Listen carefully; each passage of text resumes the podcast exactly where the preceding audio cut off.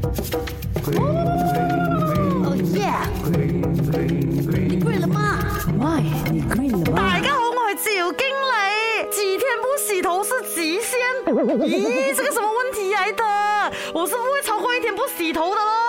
那可是哦，我们常常会听到身边的朋友啦讲说，哎呦，今天都没有流汗，不用紧啦，不用洗头啦。第二天也这样讲，第三天也这样讲，第四天也这样讲。咦？其实以头皮来讲的话呢，你自己是觉得没有一滴一滴这样子在流汗呐，可是其实哦，还是有新陈代谢在进行当中的，OK？适度的油脂对于头皮来说虽然是有保护的作用啦，可是你累积的越来越多的时候，将就将就 有点恶心了。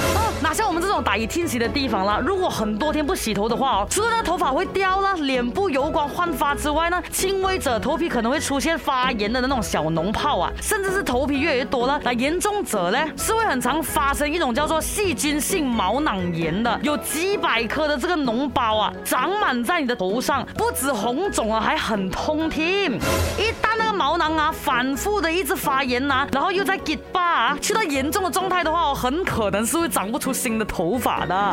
还有啊，该就讲了，头会出油的嘛，那个油啊是有味道的嘛。你以为人家经过你旁边闻不到咩？所以冇玩啦，洗头的朋友，一两天不洗还 OK 啦，可是不要超过三天不洗咯？